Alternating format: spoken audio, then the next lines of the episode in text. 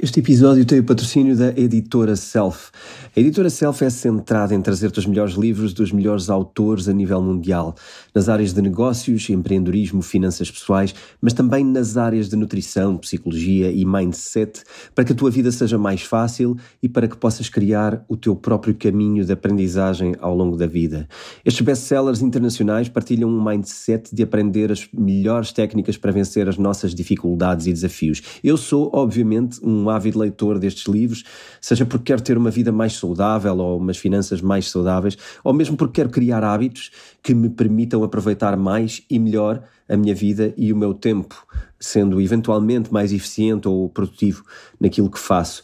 Procura o teu próximo livro e constrói o hábito de leitura na tua vida. Eu considero que a leitura é provavelmente a coisa mais determinante no teu percurso e na tua carreira e é das experiências mais transformadoras que tu podes fazer. Por isso, se quiseres consultar o catálogo, usa o link www.editoraself.pt e podes usar o código de desconto temporada 6 para conseguires um desconto de 15% nos livros da editora Self. Olá António, Olá, Rui. cá estamos para mais um episódio. Cinco, se não me engano. Quinto episódio da sétima temporada. Ixi, já, sempre já é muito a- episódio. Sempre a conversar com os nossos fiéis ouvintes.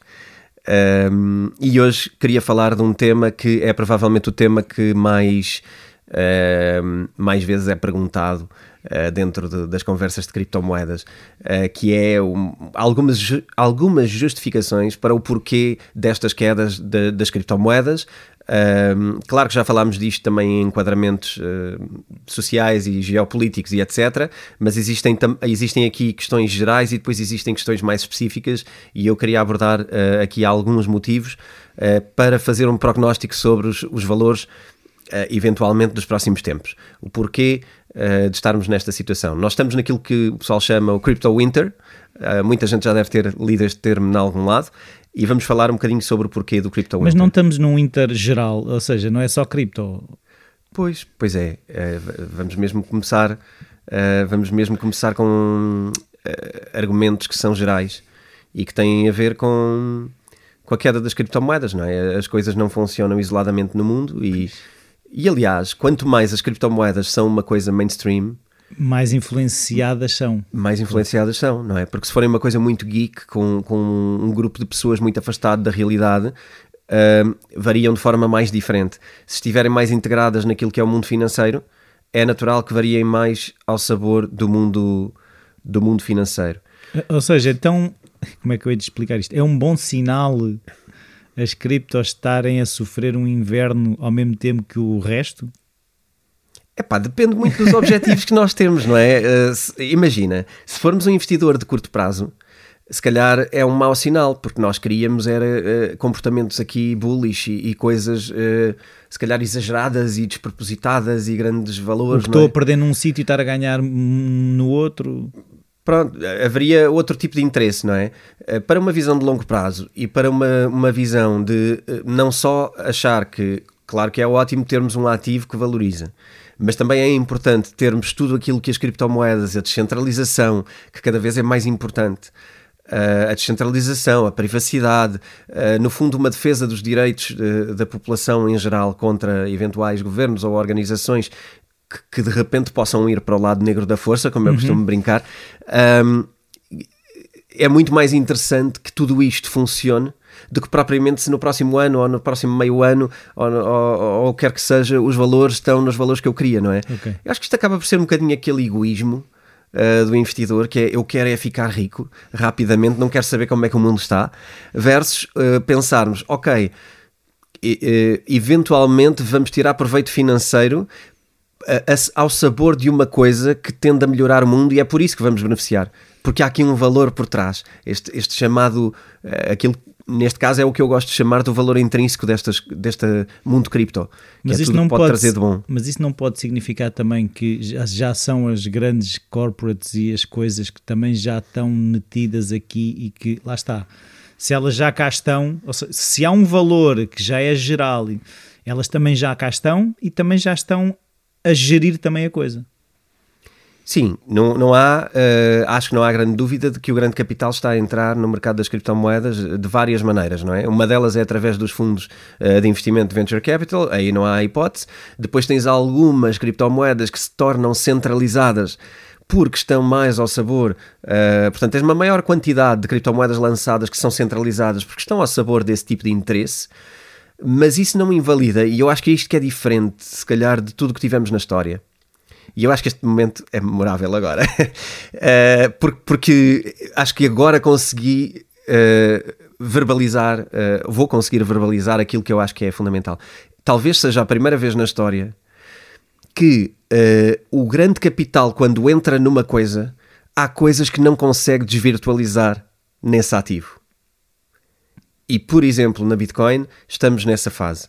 Uh, o grande capital entra em Bitcoin, mas o grande capital não consegue nem controlar, nem desvirtualizar aquilo que Bitcoin faz. Ok. E isto, se olharmos para trás, repara, se olharmos para trás, isto nunca aconteceu na história. Sim, quando entrava, ficava numa posição de controle e domínio. De domínio. E o que foi criado é uma coisa que não pode ser dominada por muito dinheiro que tu tenhas e metas no assador. Por muito é? que entres, não é? Sim. O que tu fazes é subir o valor desse ativo. E isso pode ser uma forma de manipulação de valores. Claro. Mas isto é uma outra conversa. Tu estás a, imagina que a Bitcoin é uma empresa, não é? Mas imagina que era. Tu, não tu compras a empresa, ou tu compras partes da empresa, mas não consegues mandar nela. Sim, não consegues tomar decisões que vão alterar o modo como aquilo funciona. Exatamente, porque basicamente, e vamos falar mais à frente no episódio então, sobre isso, que são exatamente eh, as DAOs. As DAOs são formas de organização uh, que funcionam com grande distribuição de controlo e com muito pouca capacidade de alguém dominar uh, uhum. uma organização por completo. É, é, muito giro esse raciocínio. Mas primeiro eu gostava de ir ao tema uh, com que entramos aqui a todo o gás Winter. do Crypto Winter. Um, aproveitar aqui também para agradecer, porque as pessoas que nos têm contactado estas semanas e que têm comentado os temas do, do, dos episódios constantemente têm reforçado a vontade de terem mais episódios destes temas mais gerais, mais geopolíticos e mais uh, globais para entendermos melhor o que se passa. Sim. Eu acho que também não é por acaso, acho que no mundo das criptomoedas as pessoas vão aprendendo e depois também vão conseguindo começar a explorar por si. E eu acho que nós estamos numa altura em que o mundo está uh, complexo, uhum. o mundo financeiro está difícil de de compreender. Uh, há, há, muita coisa a acontecer, não é? Uh, na Europa, a nível mundial, há muita coisa a acontecer e as pessoas precisam de saber, de facto, uh, com o que é que podem contar. Sim, é porque a influência é isso, é mais geral do que só uh, aqui em Portugal ou na Europa. Cada vez mais o que se passa, uh, como se diz, não é? a teoria, a teoria do caos, uh, exato, que é uma borboleta bate asas na Ásia e cai o mercado ocidental em, em Nova York, não é? Há umas consequências que nós não conseguimos relacionar. E, e, eu acho que é importante mantermos esta, esta perspectiva muito, muito clara. E então, também nesse sentido, temos aqui esta parte do episódio que vai dar um bocadinho o panorama, geral. Em primeiro lugar, uma coisa que é importante trazer, eu, eu não faço ideia se estes dados são partilhados, eu acho que não. Uh, existem, existem instituições que, contro que controlam ou monitorizam de alguma maneira um, ah, o sentimento do consumidor. Hum. E existem estudos e médias e, e, estatísticas que mostram isso. E eu gostava de dizer que uh, desde 1952 que nunca houve tão baixa confiança do, do consumidor. No quê?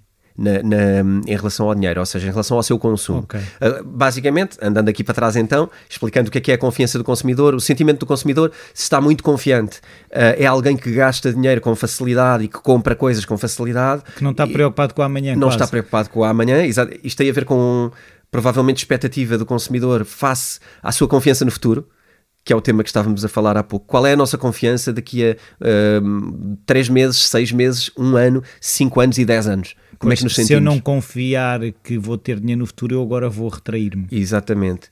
E o comportamento do consumidor é uma resposta ao sentimento que ele tem, não é? Portanto, isto anda de mão dada.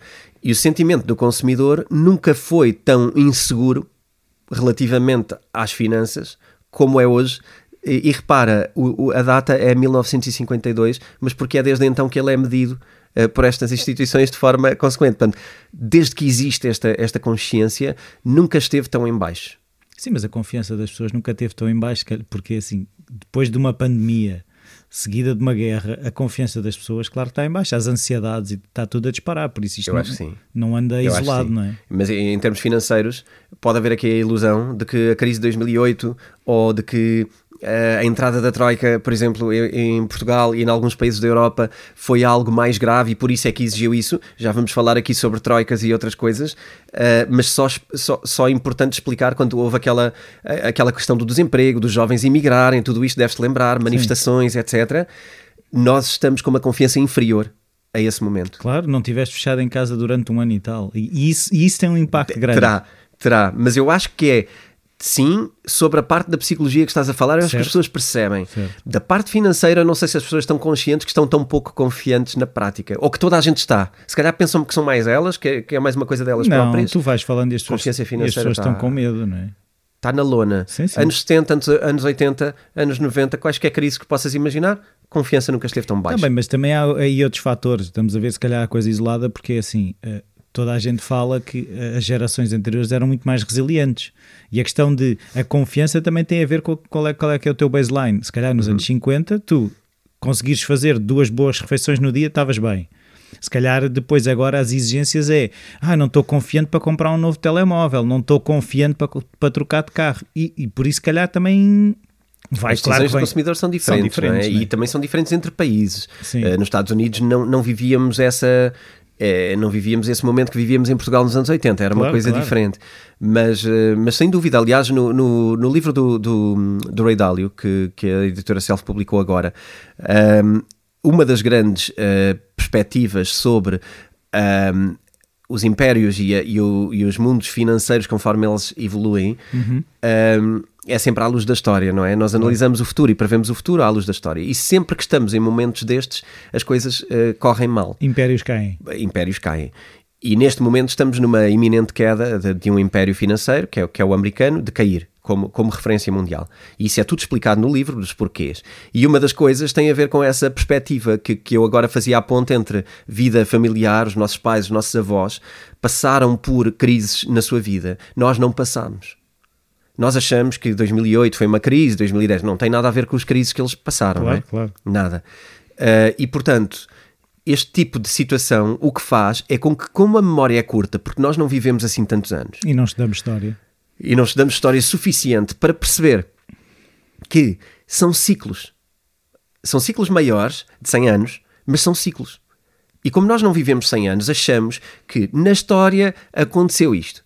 Mas agora já se resolveu Sim, e agora, agora já sabemos. Vamos ter outro tipo de problemas. Não. Mas nós vamos ter aqueles problemas, aqueles mesmos problemas. Porque se andarmos mais três gerações para trás, esses problemas também aconteceram para trás novamente. Claro, claro. Dentro da nossa, da nossa família. E o que o Ray Dalio faz neste li livro que, que publicámos recentemente, Nova aliás, Ordem Mundial. A é? Nova Ordem Mundial, um, que analisa a história uh, financeira e, e social uh, da maioria dos impérios desde há 500 anos uh, até agora e que nos consegue, de alguma maneira, explicar em que fase é que estamos da economia, numa perspectiva de 100 anos, onde é que estamos, o que é que é provável que aconteça, como é que a China se relaciona com o Império Americano, o que é que está aqui em causa? Porque já houve outros impérios na altura, uh, houve o Império Holandês, houve, houve, o Império Inglês, não é? da Commonwealth, uh, que tornou-se uma coisa muito poderosa.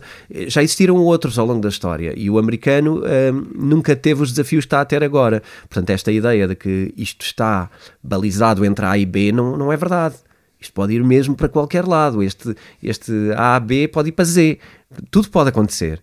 E esta, eu sei que só estou a trazer mais insegurança. Pois é, isso que eu Mas eu acho que é importante, porque depois de percebermos como é que as coisas andam, é que podemos começar a, a criar bases, não é? Porque senão estamos a criar bases ilusórias, eh, sustentadas em nada, claro. que é a previsão de que as coisas se vão endireitar sozinhas e não vão. Sim, é isso e mesmo. Uh, o que é que eu quero uh, trazer aqui? Crypto Winter, sim, mas uh, esta recessão em que estamos e que agora já foi assumida per, pela maioria das pessoas que estão na, na, parte financeira, tu já tens o Powell, que é uma das pessoas que toda a gente esperava que assumisse que estamos numa recessão.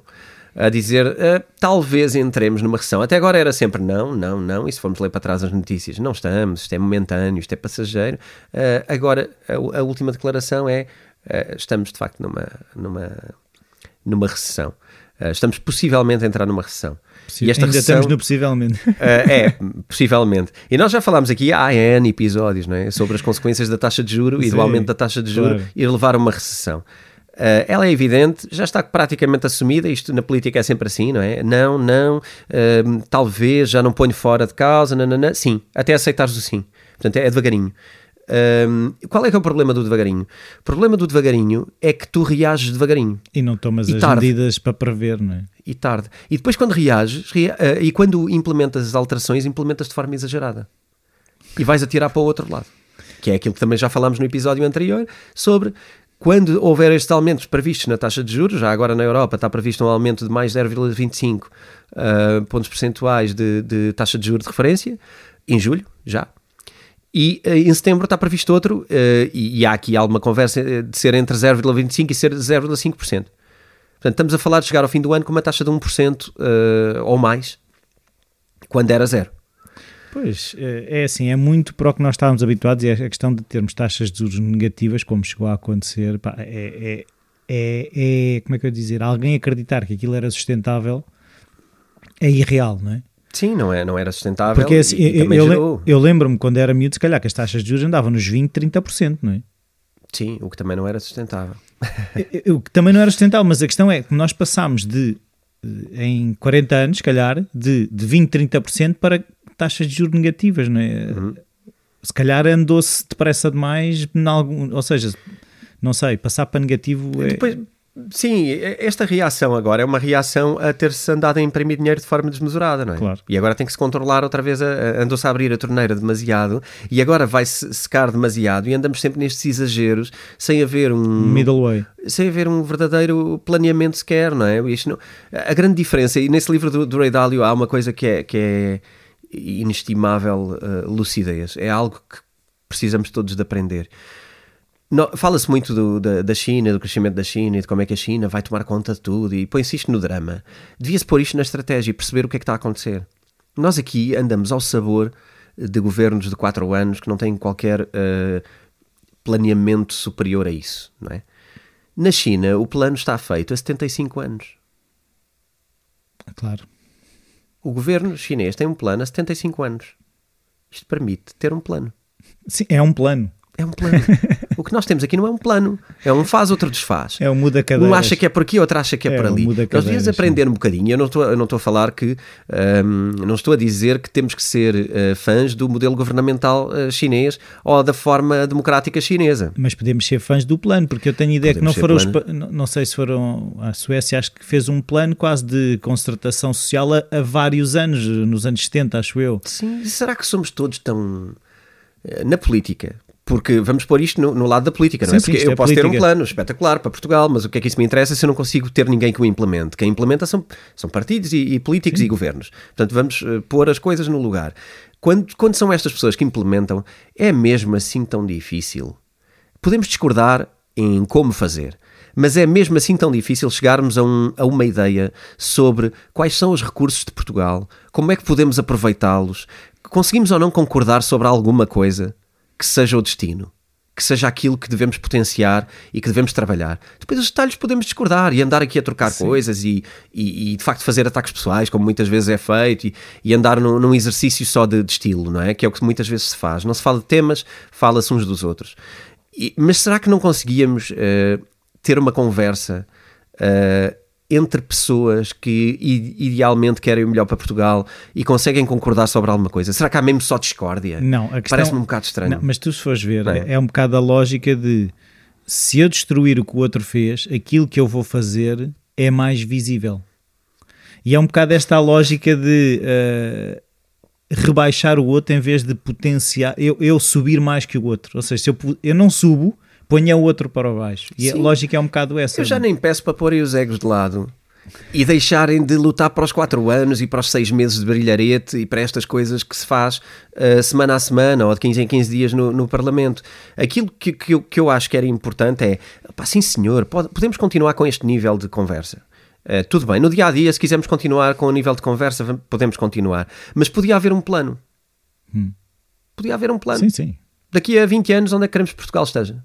E quais são as linhas estratégicas principais? Qual é? É o que? É o turismo.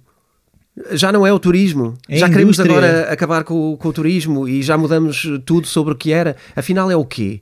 É, é o. Queremos extrair lítio da- das, das minas e fazer contratos de lítio, mas qual é a estratégia? Vamos transformar o lítio ou vamos vendê-lo quando ele é barato? Vamos vender eh, eh, o minério mais barato ou vamos transformá-lo para ele ser eh, estratégico e ser algo que, que de facto traz rendimentos incríveis para o, para o país? Como é que queremos explorar os recursos do nosso país? Sim, perceber, por exemplo, estava a pensar na questão do pinhal. Vamos usar, extrair valor das pinhas e da resina ou vamos fazer madeira? Ou seja, que decisões são essas, não é? Sim, porque senão o que vamos fazer é constantemente concessionar coisas para fora. E damos valor aos outros. Porque nós, nos quatro anos, só temos poder para fechar contratos rapidamente com alguém que esses sim vão explorar a situação. Ninguém nos quatro anos anda a criar, ah, e aqui sim faria sentido, criar enquadramento para vamos explorar esta área, então vamos reunir com os nossos parceiros ou com os nossos adversários políticos também, para que não andemos a fazer uma coisa quatro anos e os outros vão desfazer essa coisa nos quatro anos seguintes para fazer a deles. Parece que parece que há aqui vários uh, Sim, podia haver linhas centrais, ou seja, nestas nós todos concordamos e estas são para manter, depois pode-se ir a linhas... Depois podemos discordar em, em outras e- coisas. E, e obviamente que isto depois é, tem muito que se lhe diga e eu sei que estamos a, a simplificar porque os detalhes depois valem muito e contam muito. Mas, mas de facto nunca se ouviu falar sobre uma conversa onde houvesse uma estratégia. E, e eu acho que estamos todos muito focados em dizer que o outro é mau em vez de chegarmos lá e contribuirmos com uma coisa boa. É isso? A política está-se a fazer muito do tu és péssimo e tu não tens qualidade nenhuma e o que tu dizes é completamente inaceitável. Pá, já batemos todos os limites do inaceitável, já ninguém fica chocado ao ouvir um político a dizer ao outro que o que ele está a fazer é inaceitável ou o que ele está a dizer é inaceitável. Já batemos, já estamos só na histeria. Estamos só a dizer inaceitável, inaceitável, demasiadas vezes já ninguém liga a essa palavra. Eu acho que agora o político que vai destacar-se é aquele que vai chegar lá com uma solução, com, um uma plano. proposta, com um plano. Olha, ninguém faz, fizemos este, mas queremos ouvir a vossa opinião. Era giro ter um, um- um partido deste. E eu acho que este é o único partido que vai poder ter alguém de facto interessado em votar neles. Eu acho que a abstenção aqui tem muito a dizer sobre como é que as pessoas se sentem em relação à política. Isto não é só Portugal, atenção. Sim.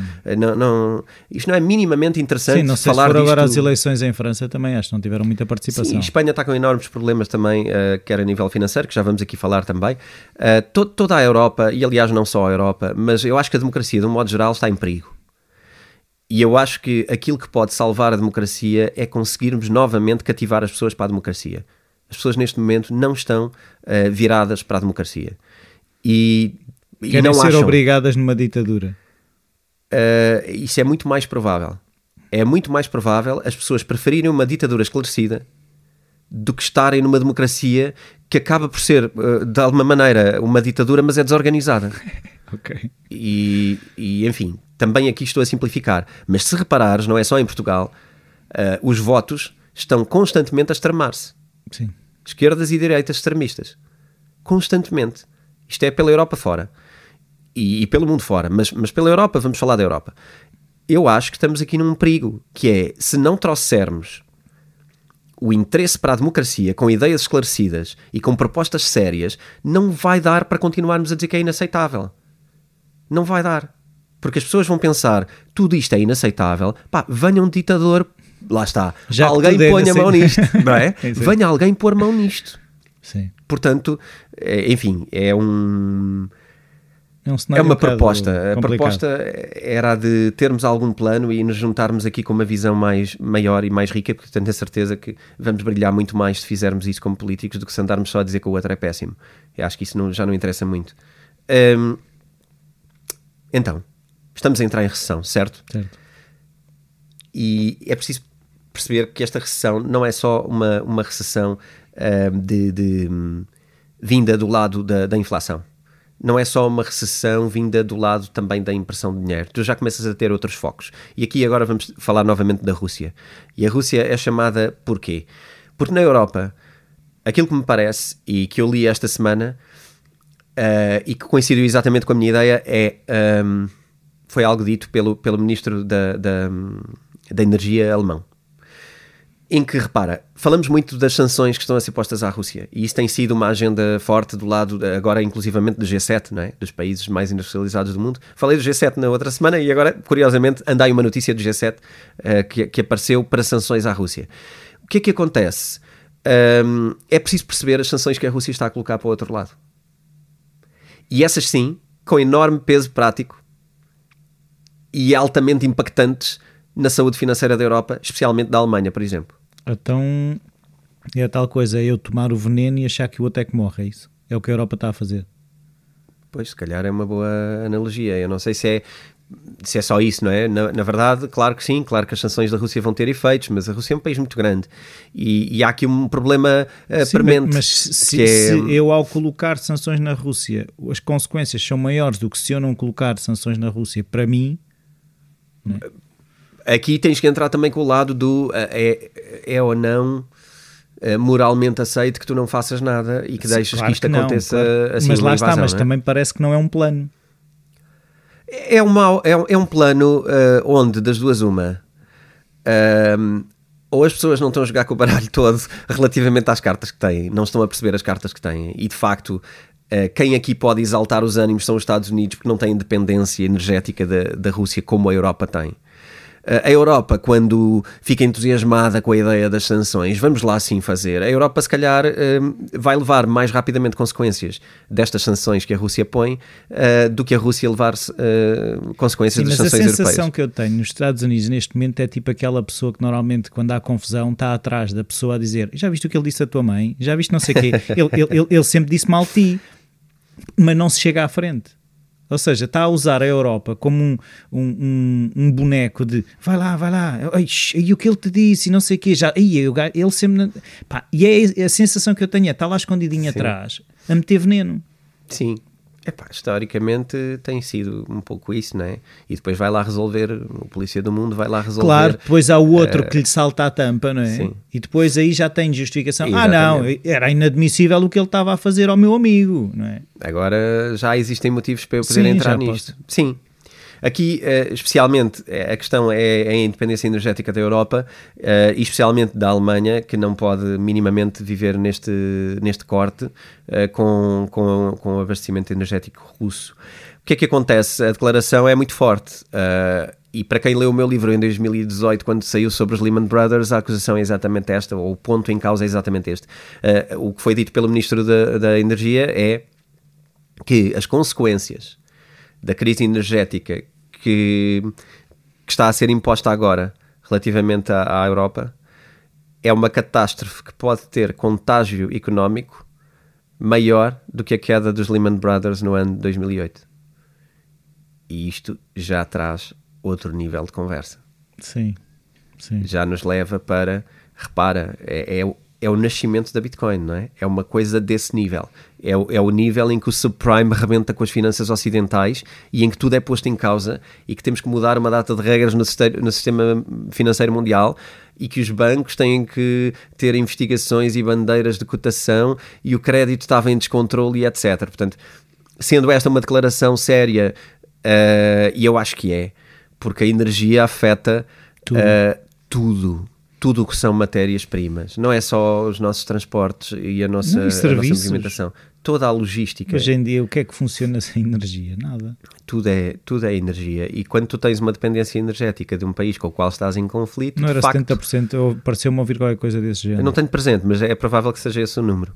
É capaz, é capaz de ser esse o número. Isso depois varia de país para país, não é? Não, mas na questão da, da Alemanha, eu tinha ideia que, eu tinha ideia que a Alemanha dependia 70% da, da sua energia acredito da Rússia. Sim. Eu não trouxe o número, não, não quero validar, mas sim, acredito sim. que seja exatamente esse o, o número. Uh, ora bem, isto não nos deixa nada confortáveis para ter confiança como consumidor, claro, não é? Uh, não é porque a conta da eletricidade vai aumentar. Isto vai queria... tudo rebentar, mas vamos estar confiantes. Isso parece aquele meme do cão que está tudo a arder e this is fine. Nós não podemos estar assim, não é? Não, não podemos. Não podemos e, e eu acho que esta ideia de que estamos, uh, esta ideia que às vezes é passada por instituições de que não, nós estamos a controlar isto, isto está a ser feito com muita parcimónia. Eu percebo que temos que pôr as pessoas com algum. Uh, não podemos pôr muito pânico nas pessoas, mas eu acho que Mas precisamos ter- de ver. eh, Sim, mas tem que ser uma dose Medidas. necessária para mexer. Tem que haver aqui medidas claras, porque não estou a ver esta parcimónia toda a correr bem no, no final da história. Eu acho que isto não vai ser uma crise eh, tão curta como, como se quer fazer mas ver. eu não sei, mas ainda ontem estava a conversar com, com uma amiga que está ligada ao ramo imobiliário e eu disse, ah, e tal, e agora a crise? E ela, qual crise? Não há crise. A questão, ela diz que o único problema agora é oferta, ou seja, a oferta é, é baixa para a procura. A oferta no ramo imobiliário é baixa para a procura. Ela diz, eu se calhar recebo 10 telefonemas por dia a pedir casas e recebo 8 casas para vender no mês. Ou seja, aquilo que eu tenho num dia, ou seja, as, as casas que eu tenho para pôr num mês é um dia de, de procura. Ahm, o, o, ramo, o ramo imobiliário não é normalmente o primeiro lugar onde as crises se sentem. É o último. Normalmente é dos últimos. Eh, e pode ter consequências até diferentes, e já vamos falar disso no ramo imobiliário, porque era um dos temas que íamos trazer também. Eh, mas Portugal nem sequer é um exemplo para o ramo imobiliário, portanto, estamos, eh, estamos a desconversar. Quando estamos assim, Ok. estamos a desconversar. Em primeiro lugar, porque existe uma porcentagem enorme de capital estrangeiro a entrar a comprar imóveis em Portugal, primeira coisa. Portanto, quando estamos a falar de crise, é preciso perceber crise do quê, porque o, o poder de compra estrangeiro será sempre superior ao poder de compra em Portugal, na Europa. E tu podes ter. Mas podes isso não é dinheiro a entrar? Não, entrar para onde? Quer dizer, é, depende, eh, depende, porque eh, repara, tu podes estar em crise na Inglaterra e a solução da pessoa inglesa é comprar uma casa num país mais barato, Ok, já percebi. é? Mas estamos na mesma a ir para uma solução mais barata. ok. Ou eu preciso de sair disto e deste nível de impostos. Eu- se eu sou sueco e venho para Portugal e quero um Golden Visa, eu provavelmente vou estar a fugir eh, também por questões eh, financeiras também.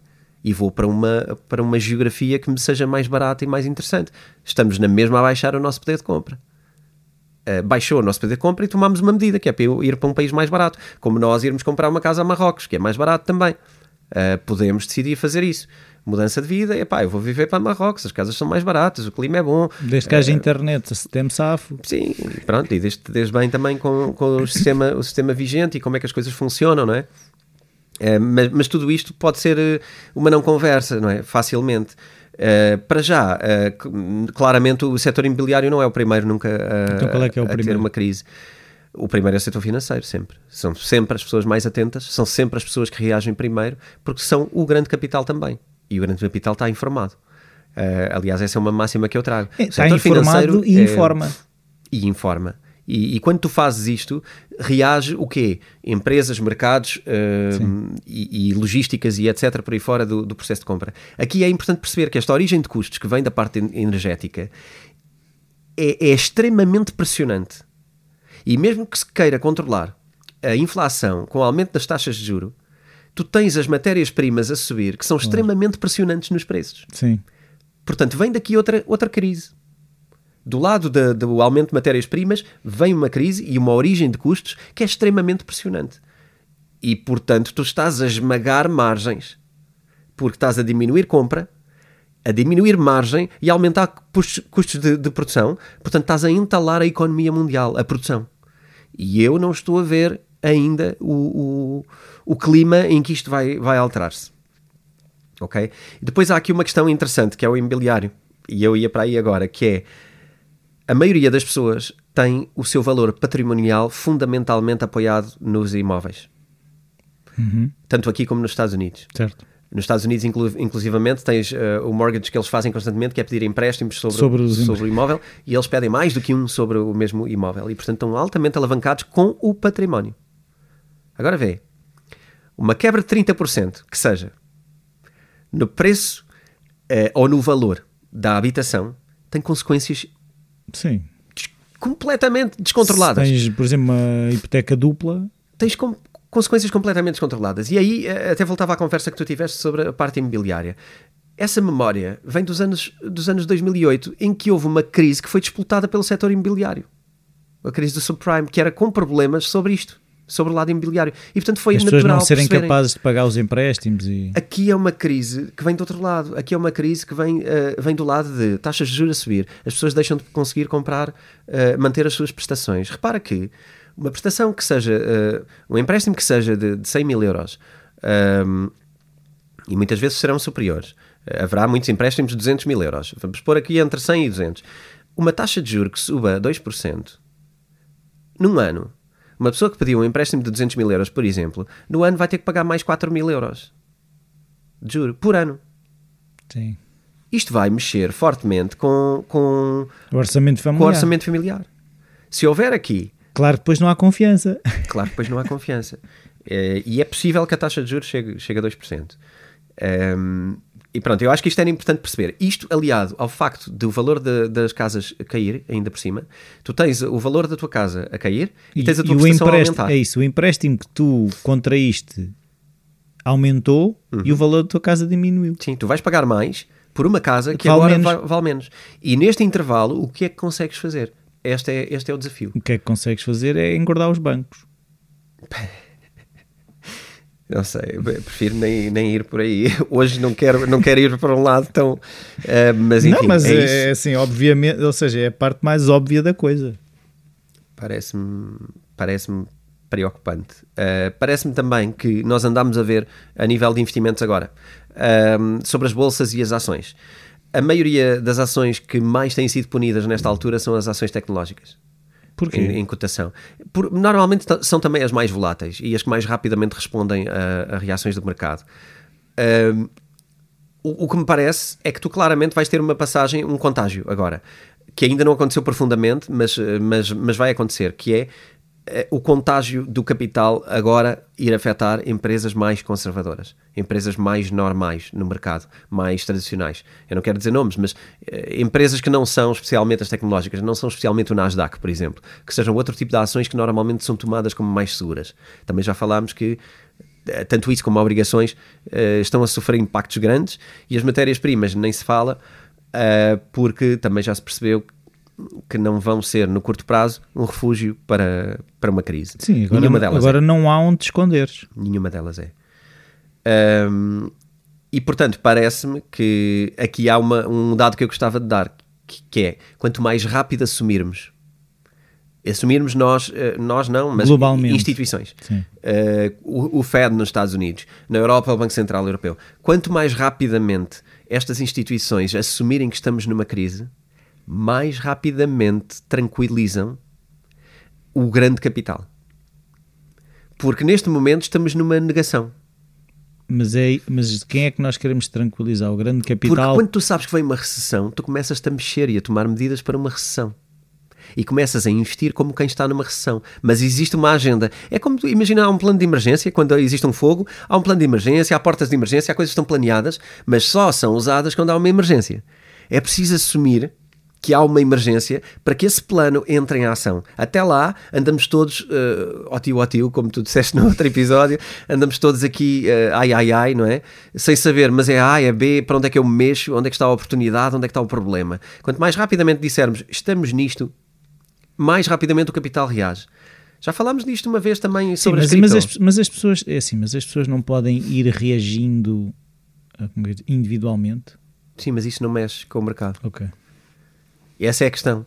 Cada um reage individualmente, outros acham que estão a aproveitar a oportunidade do outro e, e vai cada um para o seu lado. E às vezes isto não, não dá uma mensagem ao mercado e isto não é. não mete um plano em ação. Tu aproveitas oportunidades, mas é tudo a curto prazo. Não, não tens um plano em ação novamente. Eh, e aqui eu acho que. Mas o plano pode ser só dizer estamos em recessão. Sim. Só isso. assumir isso vai despoltar uma data de coisas de uma data de lados de outras pessoas que vão tomar também as suas Então, decisões. do que é que estão à espera? Eu acho que estão quase a fazer isso, não é? Houve agora um primeiro. É possível que, eu diria que se calhar no próximo episódio já, Já temos estamos- aqui mais certezas que Já que temos um certificado. Um certificado de recessão emitido por uma entidade que tem um carimbo que o pode validar e que podemos todos dizer é verdade. É verdade. É verdade.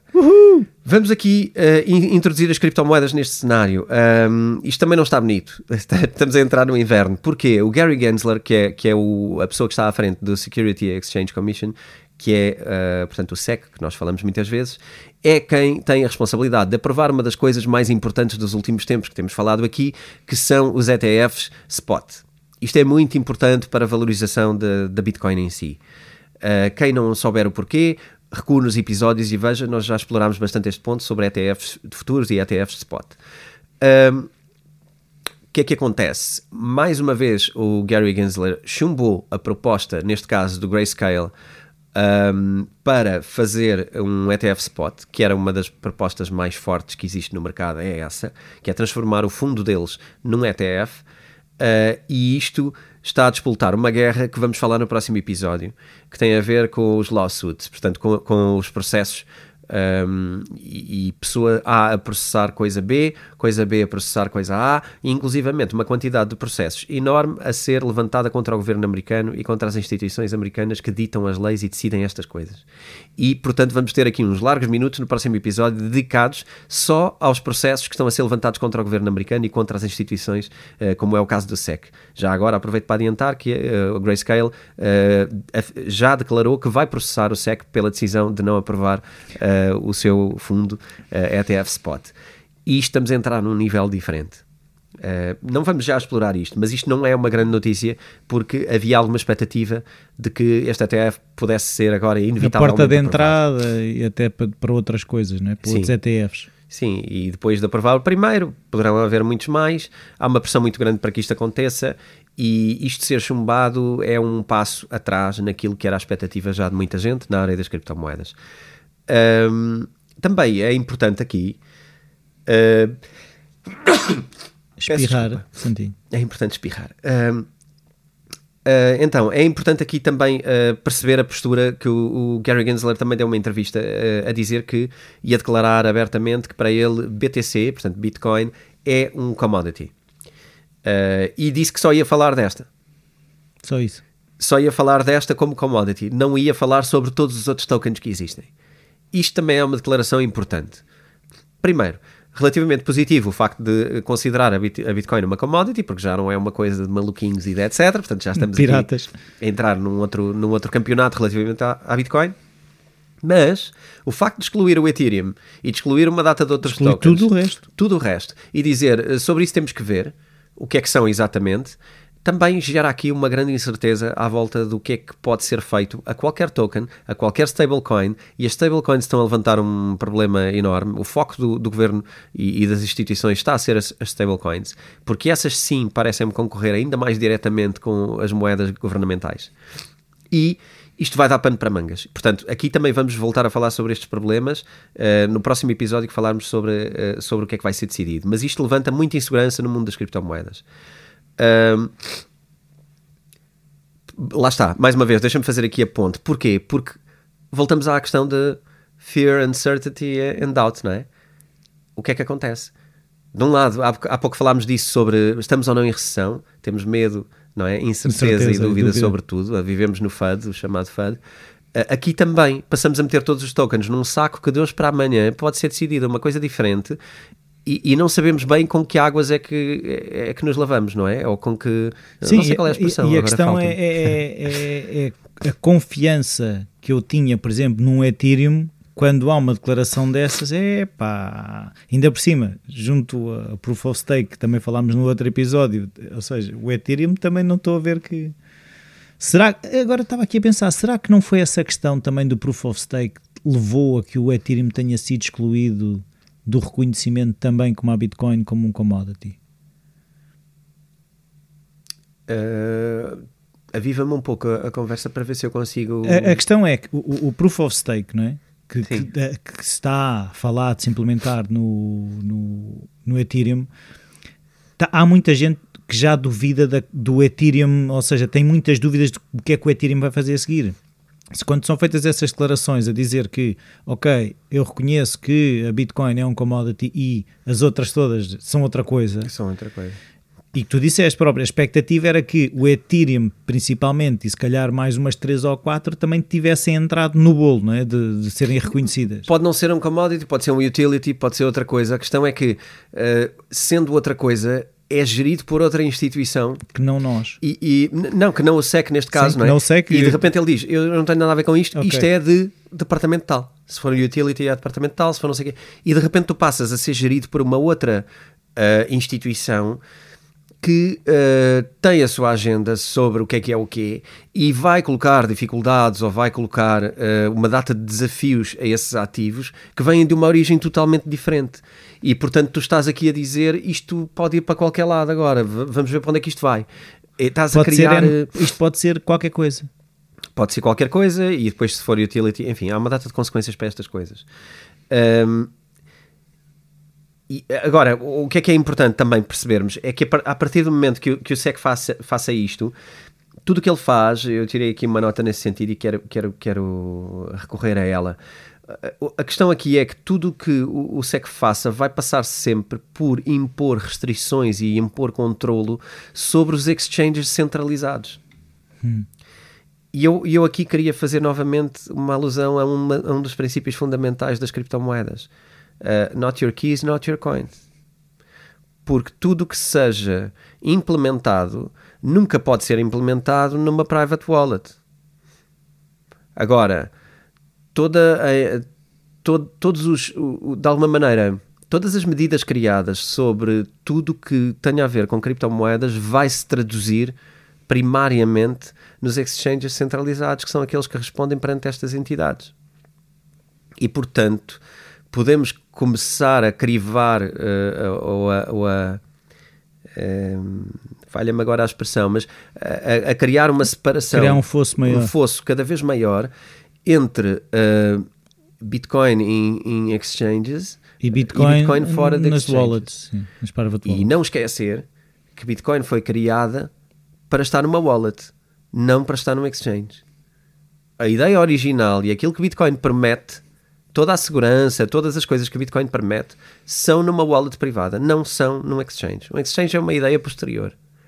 Okay. O que eu estava a pensar é se, existe, uh, se existem dados sobre a quantidade de Bitcoin que está em exchange e a quantidade de, de Bitcoin que está em private wallet para ter uma noção. Sim, sim, existe, existe, existe. Existe, aliás, isso é um dos medidores importantes quando se pensa que vai subir ou vai descer. Quando se começa a movimentar muitas criptomoedas para exchanges, é, é porque eles provavelmente vão ser mexidos. Claro. E quando vai muito para private wallets, é porque estamos a fazer o. o estamos a guardá-los. A guardá-las, o, o, tal hodl ou, ou, hold, como quisermos chamar.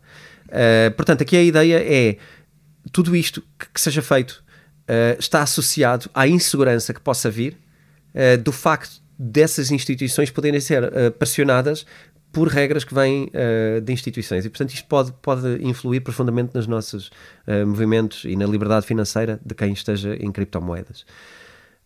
Um, aqui uma notinha que eu, que eu tirei só para, para. Há pouco falámos sobre as tech stocks estarem voláteis e muitas delas são mais voláteis do que a Bitcoin e do que o Ethereum.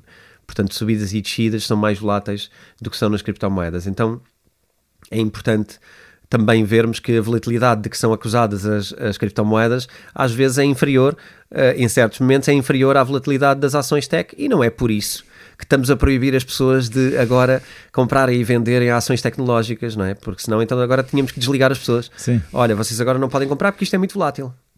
Então é um perigo. É giro. não tem graça. Eu acho que era importante esta formação para quem acha que esta regra é boa, ter uma formação sobre, olha, mas então volatilidade. Que é que vamos, vamos, definir volatilidade o que primeiro. É que é? De quanto a quanto? E depois dizer, ok, vamos proibir este, este ativo por causa disso, mas quando este ativo tiver uma volatilidade inferior a essa, o que é que fazemos? Permitimos? Pois. E os outros ativos, quando têm volatilidade superior a essa? Ou seja, o critério proibimos? nunca pode ser esse. Não pode, porque isso não é um critério. é isso. É simples. Isso não é um critério. Isso não deixa ninguém seguro. Não é? Proibirmos alguém de fazer uma coisa não deixa ninguém seguro. Claro. Isso não é segurança. É, é tratar-nos como crianças. Que é, de repente estás proibido de fazer isto. Porquê? Porque não. Porque eu disse. Isto já nem se faz com as crianças, não é? Vamos fazer com adultos? Não me parece. Então, é, deixar essa nota porque aqui acho que fica bem claro. Quando as ações têm volatilidade superior, pá, por amor de Deus, então vamos ter que suspendê-las também. E isso também é feito já agora, que é a tal é? panela de pressão. Há ações que são tiradas de, de, bolsa pela volatilidade ser superior ao que é suposto. Aí estás a cozinhar uma coisa, não é? É a panela de pressão, que aliás, numa, numa palestra que eu dei há uns anos atrás, eh, um dos ex, eh, um, dos ex-presidentes da Bolsa de Valores de Lisboa concordou exatamente com esta ideia. Nós, quando estamos a impedir, estamos a criar uma panela de pressão. Porque as consequências vão, as consequências vão acontecer. E se nós andarmos a, a, a contê-las, a, a, bomba vai ser maior Portanto, mais vale aceitar a realidade. E deixar um uh, bocadinho de sair de pressão. Sim, foi a opinião exprimida com a qual, expressa, com a qual eu concordo uh, muito. Um, enfim, queria só então passar aqui a uma parte interessante que é um, fazer aqui alguma definição sobre o que é que é o quê, para pensarmos, uh, ok, não há soluções para estas coisas, atenção, eu não vou dar uma solução para, uh, para ficarmos seguros perante isto tudo, mas aquilo que eu, que eu sublinho e que tenho ouvido de algumas pessoas que respeito é também um, muito claramente, cada vez mais a Bitcoin continua a ser um store of value. Não é não é por causa de estar agora a baixar valor ou, ou subir valor que deixa de ser o que é. A Bitcoin continua a ser um, um, uma forma de armazenar valor, como, como existem outras. É? é? um ativo que tu podes armazenar e ele guarda no tempo, ele, ele perdura, ele não, não, não perde propriedades, é digital, uh, portanto está ali. Okay? É um valor que tu reservas de alguma maneira e portanto eu acredito que continua a funcionar como uma reserva de valor, ainda que eu não preveja especialmente agora que o preço vá subir, ou... mas preço é outra coisa, valor é o que falamos. O Ethereum talvez seja um utility, talvez não seja um commodity, talvez não seja um store of value. Eu não estou a dizer com isto que vale menos ou que vai desvalorizar. Vamos agora começar a vender Ethereum à maluca. Não, eu acho que o Ethereum é uma coisa que tem utilidade é uma coisa que é consumida e que é usada para fazer coisas, não é? Uh, o ouro, algumas pessoas dizem, ah, o ouro também tem valor porque é usado para fazer joias. Epá, não, é por, não é por causa disso que o ouro tem valor. Isso já não se usa. Acho que, acho que não é. É dito que é por isso, mas eu acho que isso não é. Não é por causa das joias, é por causa de, de ser uma reserva de valor e entendida por todos como uma reserva de valor. É uma Tal história que todos acreditam. É uma história que todos acreditam e que tem alguma raridade que na verdade também é uma história que todos acreditam. A raridade é, é, curta. Portanto, aí a Bitcoin vai crescer a cada ano conforme se perceba que o ouro não tem a, a raridade que nós lhe atribuímos há anos. Não tem. Um, a Bitcoin tem, não é? Porque, porque está previsto, é um algoritmo, ponto. Uh, o ouro não. O ouro tu nunca sabes qual é a próxima mina de ouro que tu vais descobrir. E aliás, uh, há muitos boatos de que se descobriu uh, quantidades incríveis de ouro e Mas que só não, não está. Não convém porque tu vais estragar o bem, não é? Vais destruir a ideia toda que andaste a construir sobre o ouro. E isso já não é conveniente a quase ninguém. Mesmo a quase ninguém. Até quem tem um ETF de ouro. E muita gente, até que nos ouve, deve ter ETFs de ouro ou algo do género. E, portanto, nem, nem aí convém que, que, que se diga: olha, agora descobriu-se tanto ouro, ou mais ouro ali, do que o que está existente no mundo neste momento. Onde é que achas que vai parar o ouro? À sarjeta. Pois é. E a conversa é essa, precisamente. Um, o, o, Ethereum é um utility porquê? porque é consumido, as transações são necessárias, todo o mercado mundial de, de, de, NFTs e os NFTs estão numa explosão incrível e eu acho que nós também precisamos de voltar a falar de NFTs aqui. Os NFTs são algo que uh, uh, todas as empresas do mundo vão aproveitar porque é uma fonte de receita tremenda e vão ter os mais variados formatos. E os NFTs, não há hipótese, vão ter que funcionar em cima de alguma rede. E uma rede que promete é o Ethereum, há outras, mas é assim. Como tu vês, há tanto NFT para fazer, há tanto mercado, para, para, isto está só a começar, não é?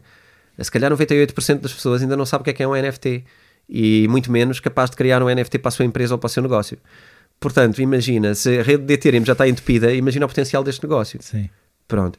Uh, o Ethereum é isto tudo, esta coisa toda. Mas, mas se o Ethereum não, não se resolver, se calhar as alternativas. Vou tirar uma ideia. O Ethereum pode ser, pode ser, vou tirar para o ar, pode ser a rede máxima de segurança relativamente a NFTs. Ok. VIP, a boutique dos NFTs. Imagina, tens um nicho caríssimo, mas é quando é a sério. E as pessoas sabem, Imagina. ok, é, bem, este NFT tem Ethereum. Este okay. NFT tem Ethereum, isto é uma garantia brutal. Repara, tudo tem a ver com perspectiva. Pode não ser o mais rápido ou o de maiores vai, transações. Na verdade, é? tu vais pagar mais por esse NFT porque as transações são caras. Tu vais pagar uma data de situações por estar no Ethereum, mas tu vais dizer, mas isto é um NFT de Ethereum, meu. Isto não é um NFT que alguém fez ali numa blockchain de vão de escada e agora está. Tu vais ter NFTs diferentes posicionamento. posicionamento. E isto aconteceu em toda a história. Porque não porque não nisto? Eu nunca li isto em lado nenhum estou a dizer agora então, mas uh, porque não faz já um livro sobre isso. Vamos escrever um livro só com esta ideia. Não mas acho que fica ah, mas acho que é uma 200 grande e tal páginas com a mesma ideia. Com a mesma ideia repetida. Até ah, entrar. não mas tu, há livros que tu bem espremido só lá está uma ideia e às gastam vezes, 200 e tal páginas. às vezes o título é o livro. É isso? Às vezes é.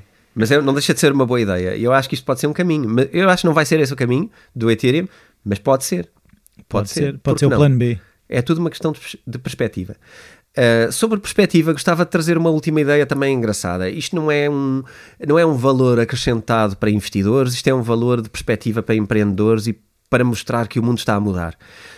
Um, tens muito presente, provavelmente, tu e muita gente que nos ouve, que o mundo startup, muitas vezes, uh, toda a mentalidade startup, que em Portugal ainda é uma coisa não muito geral, mas, mas existem alguns nichos e, e algumas empresas que já funcionam assim, uh, startup presume uma certa atitude também, na forma de ser gerida, na forma de ser distribuída, na forma de trabalharmos para ela, a energia que entregamos, a forma também como somos incluídos nas dificuldades, nas decisões, a forma como se tornam mais horizontais, não é?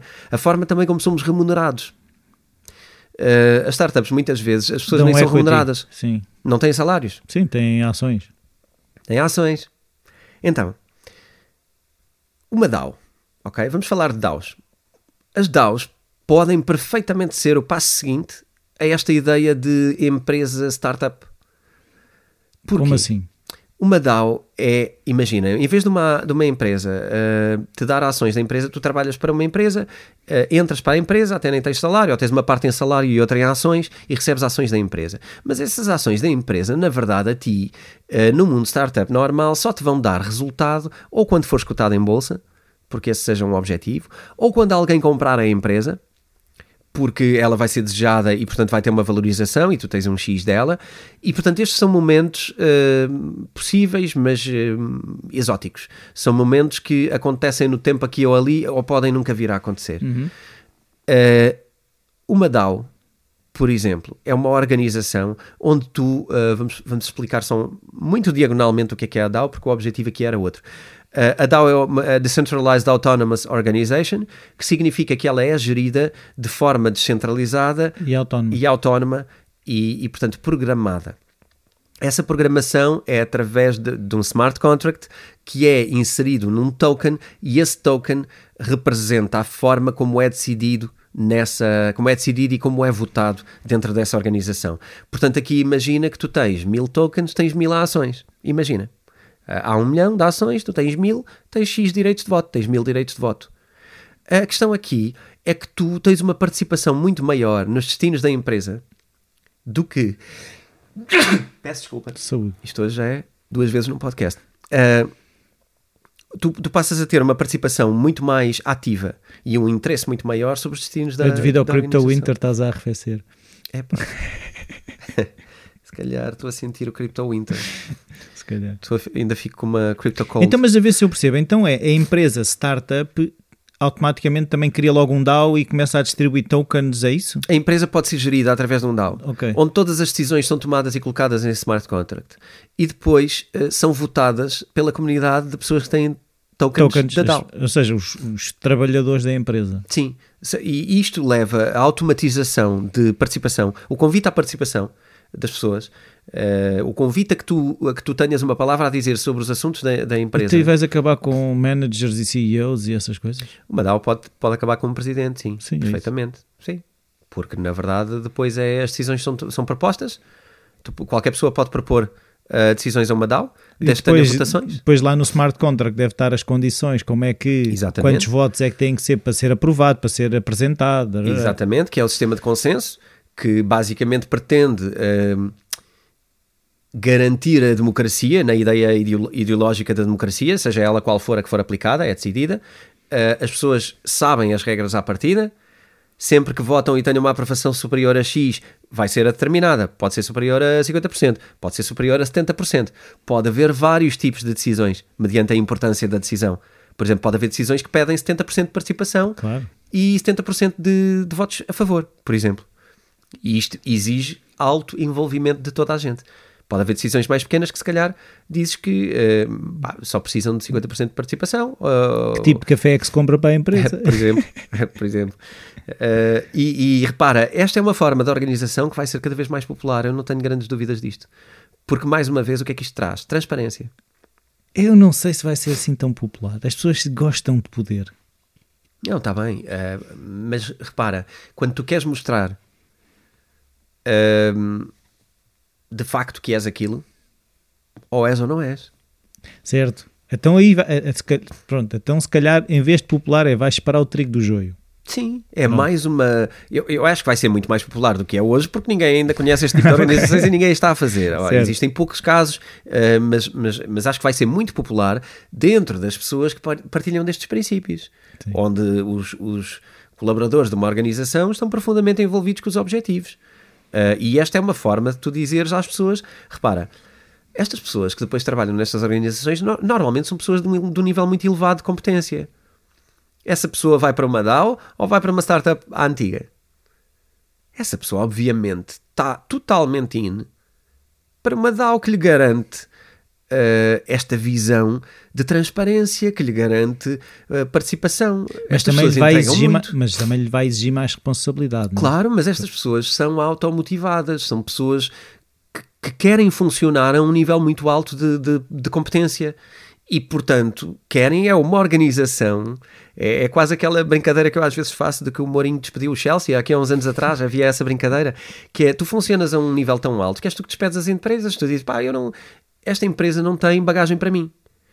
E, e porque eu quero funcionar a este nível e eu preciso que os meus pares estejam a este nível e que esta organização partilhe comigo responsabilidade. Uma questão. Imagina para os investidores tradicionais, uma DAO é menos interessante do que uma startup internacional. Claro, mas essas organizações começam a perder as pessoas boas. É aqui que está. Uma pessoa de elevado nível de competência quer ir trabalhar para uma instituição onde nunca vai ter- ser dono de nada daquilo, não vai ter parte daquilo, mas provavelmente essa pessoa é altamente estratégica para, para a capacidade dessa empresa. Não, não vai querer. Hoje o grande capital das grandes empresas tradicionais é, é, é incomparável. Já ninguém consegue comprar as maiores empresas do mundo que não os seus acionistas uh, principais, a menos que eles decidam estrategicamente sair daquele negócio. Mas já falámos aqui e vamos ter que falar também. Nós estamos com muitas coisas pendentes. vamos ter que falar sobre alguns, alguns fundos uh, mundiais, como a Vanguard e, e a BlackRock, por exemplo, Ui. uh, que são donos uh, tanto do líder de mercado como do maior opositor. Sim. Posso só mencionar já agora, são donos das- da Coca-Cola e, da, Pepsi, por exemplo. Sim, sim. É um exemplo fácil e, e- e muito fácil de memorizar. Quando tu és dono da Coca-Cola e da Pepsi, qual é de facto ah, ah, o interesse do maior acionista? Ah, percebes? Estas empresas são incomparáveis, é impossível. As maiores empresas do mundo já estão nas mãos de- destas pessoas. Qualquer pessoa que vá para lá com uma grande performance tem um certo nível de, de capacidade. Agora, tu vês hoje, eh, algumas das empresas de maior, de maior cotação, de maior valor nos Estados Unidos, são, algumas delas são empresas criadas nos últimos 10 anos. Ou vá, 20 anos, vamos pôr aqui, eh, temos que pôr aqui o boom de 2000 da, da internet, porque há aqui muita coisa que aconteceu nessa altura, não é? Mas muitas empresas, Facebooks, Teslas, ah, a Microsoft não, mas, mas por exemplo a Google, ah, são empresas muito recentes. E que ah, algumas pessoas que tinham ações da empresa quando, quando entravam na empresa, a Amazon, Sim. por exemplo, tu, tu se foste remunerado em ações dessa empresa no início, imagina o que tu tens agora de valor, não é? Se as mantiveste, aliás, tens o Jeff Bezos, que é um caso, não é? É um caso desses. Portanto, estas pessoas estão a entrar Mas em essas projetos... Amazones não estão já nas mãos também das Avangards e das BlackRock. Hum, menos, mas, Mas também estão. mas começam menos. Eu acho que menos, mas, Mas hum, também fazem parte do portfólio. começam, com a, começam a ficar. A questão é uma nova Google que nasce, porque é assim, não, lá está. Acharmos que as Google já nasceram também é mais um erro, não é? Ah, que não se vai criar mais a cada década Google. vai nascer um- uma certa quantidade de empresas que vão ser líderes mundiais no seu, no seu departamento. O mundo não acabou. Mas, mas para isso Não é? não é? preciso os investidores que não vão investir. É porque é, é que isto das startups é muito giro. Não, porque o grande capital só entra muito tarde.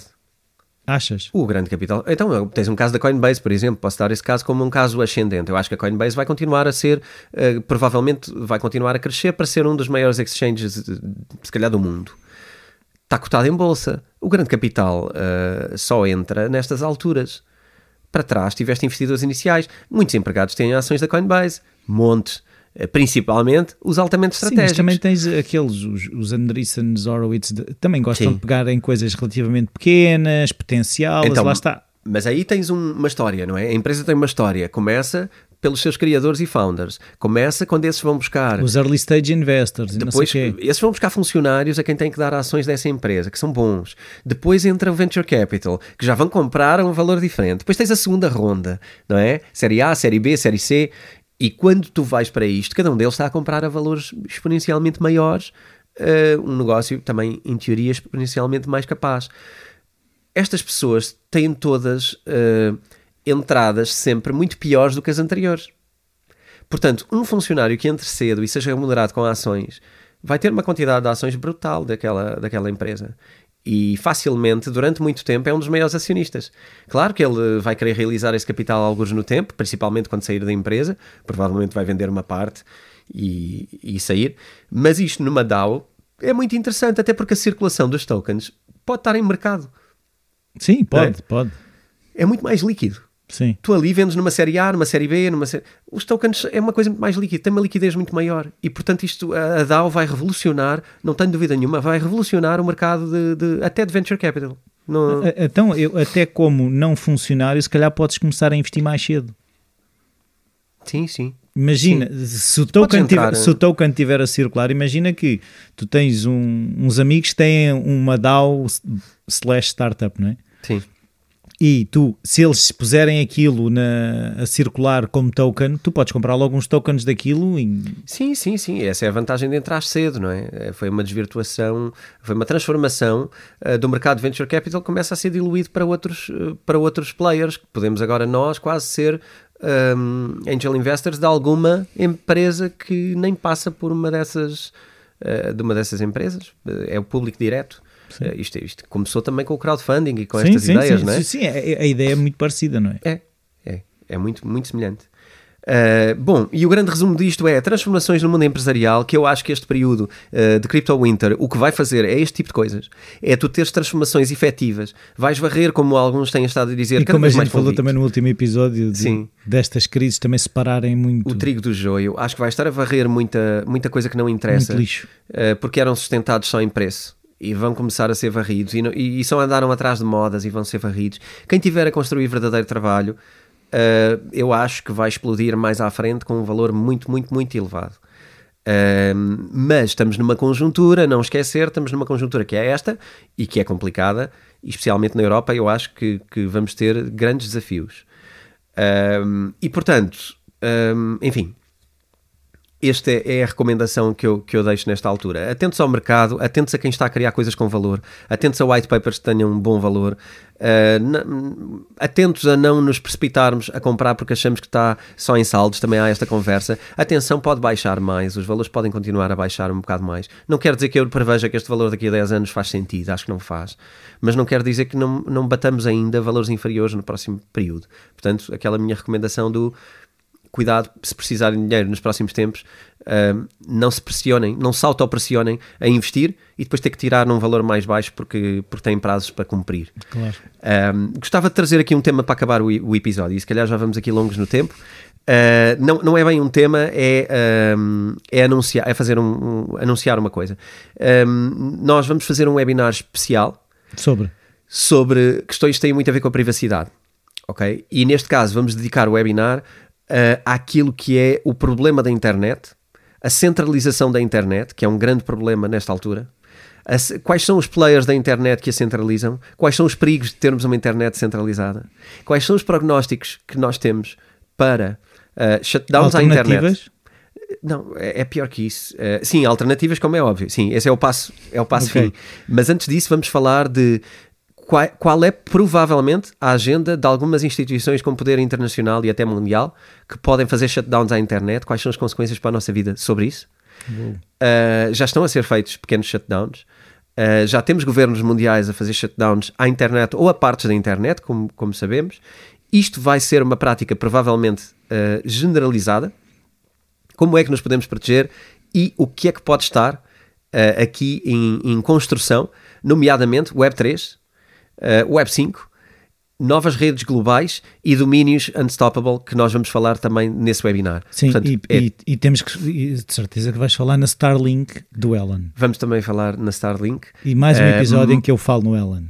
Vamos aí. Faltava cá isso, Rui. Faltava cá isso. Tu, tu estavas mortinho para chegar a este momento do, do podcast. Não sabia, mas. Um, portanto, webinar, Webinar. no dia 19 de julho.